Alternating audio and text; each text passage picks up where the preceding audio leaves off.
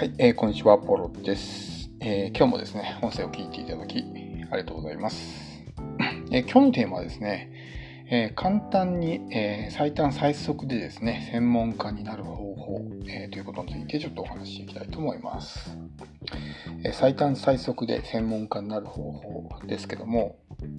えまあ、ブログをですね、書いている人というのは、あのまあ、いろんなね、タイプのブログを書いているえー、かと思うんですけど、例えば、まあ、雑記ブログとかね、日記ブログ、そして特化ブログに、えー、トレンドブログですね、こういった種類が、えー、いろいろあるかと思うんですけども、えー、長期的にですね、まあ、大きな収益を安定してですね、稼ぎ続けたいと思うんであれば、やっぱりですね、専門家になる必要があるんですよね。だから、こう、特化ブログ、一つのジャンルに特化してそこの分野の情報発信をするっていうのがですね一番まあ効率が悪いように見えて実はすごく効率がいいんですよね。えー、やっぱりですねこう自分がこうなんでしょうねあの専門家っていうふうに見てもらえるとまあ、その何のね、専門性もない人よりは商品がやっぱり売れやすくなりますし、そういう人が、え何にもね、えー、専門性のない人が発信する情報よりも信憑性を持ってもらえますし、え、高額な商品も売れるんですよね、やっぱりそういう方が。まあ、こう長期的にですね、安定して稼ぎ続けている方々というのは、大体ですね、もう自分は先生というか、教える立場のに立って、えー、まあ、ビジネスをしているっていう人がほとんどですね。常にですね、こうお金を稼ぎ続ける人というのは、えー、与える側になってるんですよね。受け取る側じゃなくて。えー、例えばですね、まあ、芸能人とか、まあ、YouTuber とかありますけど、彼らも、えー、そのまあ、エンターテインメントとかね、まあ、そういう楽しさっていうものを与えてますよね、常に。うん、だから、え、お金を稼ぎ続けたいんであれば、もらう側ではなくて与える側に回らないといけないんですよ。でも与えるといってもですね、そういう例えばお金とか、えー、なんか物とかね、そういうものだけじゃなくて、知識とか、ノウハウとかスキルとか、そういうものも、えー、上げることができるんですよね。でそういうものを上げることによって、少しずつこう信頼が積み重なっていって、えー、まあ、長期的にですね、いい関係が築けて、でそこからまあビジネスが安定していくっていうのが、まあ、通常の流れなんですけど、やっぱりですね、こう専門家になって、え商品を販売するっていうですね、スタンスが一番お金になるんですよね。例えば雑記ブログとか、えー、でね、仮に何かをアフィリエイトしていたとしても、それってそのお客さんって一元さんじゃないですか。一回商品を買ったら多分二度ともう自分のブログには来てくれないかもしれないし、信頼関係も何もできてないから、常にこう自転車操業なわけですよね。トレンドブログなんかもまさにそうです。やっぱりこう記事を書いて、記事の寿命がすごく短いので、えー、一時的にね、すごくアクセスとか収益が増えたとしても、もうずっとこう、えー、記事を書き続けないと収入がストップしてしまうっていう状態ですよね。だから、そういうのっていうのはやっぱりこう、長期的に見ると効率が悪いわけですよ。一番効率がいいのは、えー、そのお客さんとの信頼関係を構築して、えー、末永くですね、いい関係をでお付き合いしていくっていうのが一番、まあ、長期的に見るとね、効率がいいんですけど、やっぱりみんなね、こう目先の利益ばっかりをこう追い求めて、えー、そういうようなね、方に走ってしまいがちなんですが、だからこそまあ僕も特化ブログを、え、やってますし、他の人にも特化ブログを進めてますし、専門家になって自分の商品を作ろうっていうことを、まあ、進めてるわけですよね。うん、でも中にはですね、こうそういうふうに、例えば自分が、え、情報発信者となって教える側になりたいけども、教えるものがないっていう人もいると思うんですよ。ちょっと自分にね、そういうスキルとか知識とかがね、まあ、あの経験もないしっていう、なかなか、えー、なりたくてもね、なれないっていう人もね、中にはいると思うんですよ。で、そういう場合どうしたらいいのかっていう話をね、ちょっと前置きが長くなっちゃったんですけど、していこうかなと思います。えー、まちょっとね、なぜこう、専門家になる必要があるのかってことをまず事前にちょっとお伝えしておきたかったんで、前置きが長くなっちゃったんですけど、まあ、簡単に専門家になる方法っていうのはですね、まあ、あのすごく簡単です。はい。えー、まあ、例えばですね、あなたがこう学びたいこととか、え、すごく情熱のあること、興味のあることとか、そういう分野に関する本をですね、とりあえず10冊読んでください。10冊。もうそれだけで、えー、もう教える側になることができます。もう専門家になることができます。だからその普通専門家っていうともうその分野で長年やっててエキスパートと呼ばれる人たちだけがですねそういうポジションに立てるかっていうふうに思われがちなんですけどそうじゃないんですよね。世の中にはその分野に全くこうね、精通してない人もたくさんいるのでそういう人たちからすればですねもう本を10冊読んでるだけでもかなりもう、先を行く人になってるわけですよ知識とかね経験とかっていうのもだからえー、ままだ全くね未知の分野だったとしてももう本を10冊読んだだけでもう簡単に専門家になることができるわけですよ。その10冊で学んだ、え、情報をですねこう、まあ、ブログとかで、え情報発信していけばですね当然まだ全くそのね、え知識がない人たちからするとあこの人すごいなっていうふうになるわけですよ。だから、えー、もう本当にね、簡単なんです。もう本を読むだけ、10冊ぐらい。まあ別に本じゃなくてもね、えー、他の教材、動画教材とか、音声教材でもいいんですけど、まあそういうものをとりあえずね、10個はやるってことです。それだけで、えー、専門家としてね、なることができるんで、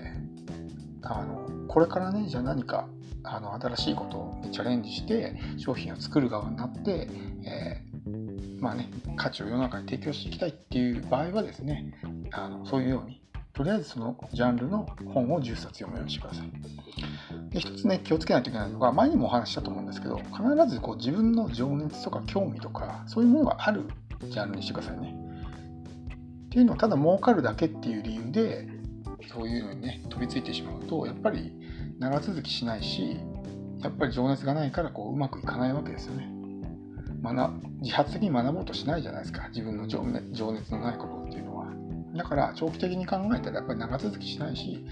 え成果が出ないんですよね。だからそういうものを選ぶんじゃなくて、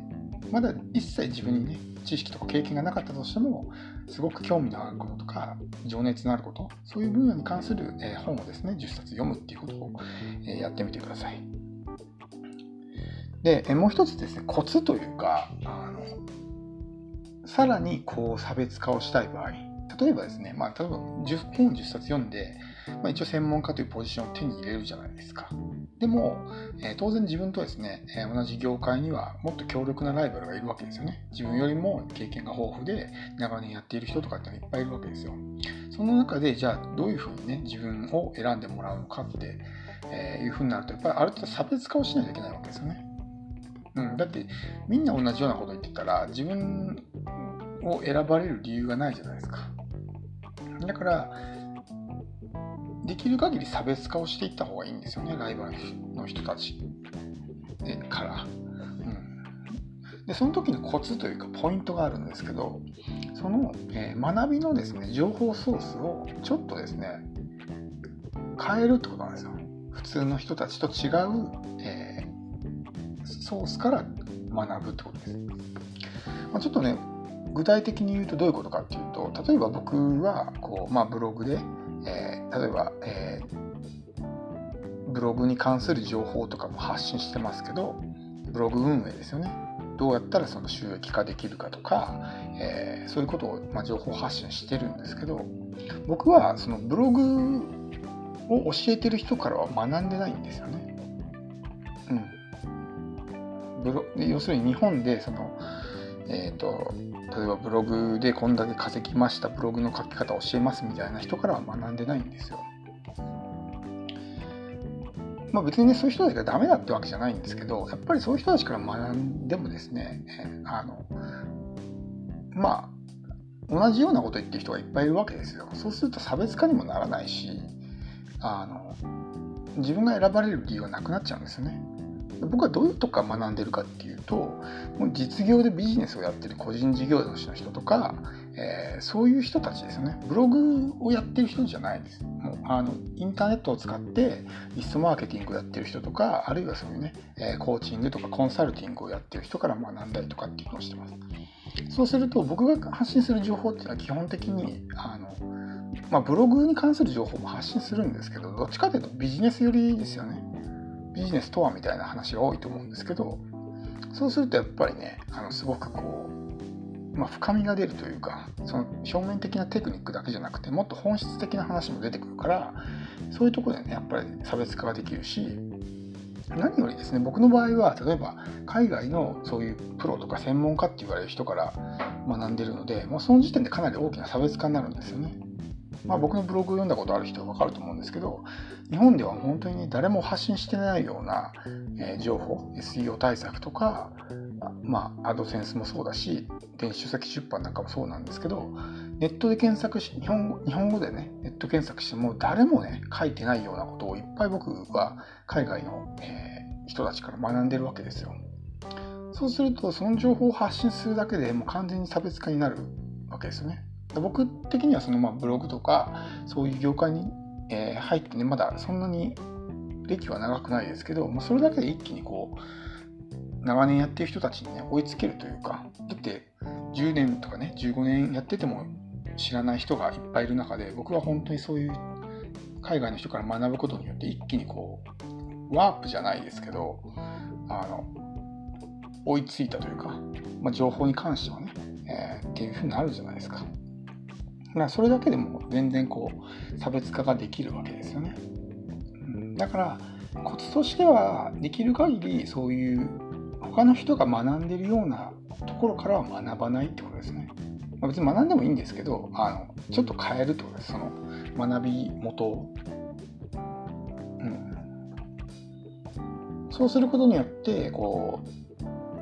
う自分独特のですね情報発信ができて、え、ライバルと差別化できるようになってくるんで自分が選ばれるようになります。うん、特にやっぱりね、え、こういうキャラクタービジネスっていうのは自分が選ばれる必要があるので、えー、まあ金太郎飴みたいなね情報発信をしてても意味がないんですよね。選ばれないからみんな同じようなこと言ってて自分もそれと同じようなことを言ったところでもう何番煎じだよって話になっちゃうじゃないですか。だから選ばれるためにも自分独自の切り口でね、えー、伝えていく必要があるのでインプットの、えー、その学び元を変えるっていうのはすごく強力なんですよね。だから、まあ、あのこれから何かね学ぶっていう時は例えばあなたがじゃあ、まあ、何でもいいですけどうんダイエットにしましょうかダイエットの情報発信をしていきたいと。でも全然知識がないってなったらダイエットに関する本をまあ10冊ぐらい、え、読むけどもそれとは別に、えー、じゃあちょっとねあのビジネスとかからも学んでみるみたいなね。ビジネスとこのダイエットをうまく融合してみたいな融合できるかどうか分かんないですけどちょっとね例がいまいちだったかもしれないですけどそんな感じでちょっと学び事を変えるんですよ。そうするとダイエットのことを情報発信してる人はいっぱいいるけどもそういうなんかこう別ジャンルのことも含めて情報発信してる人っていうねそういう切り口で情報発信をしてる人っていうのはあんまりいないので自分が後発であったとしてもすごくね差別化して選ばれるようになるんですよね。だから是非あのね取り組んでみてほしいと思います。はい、えー、では今日の音声は以上になります。ありがとうございました。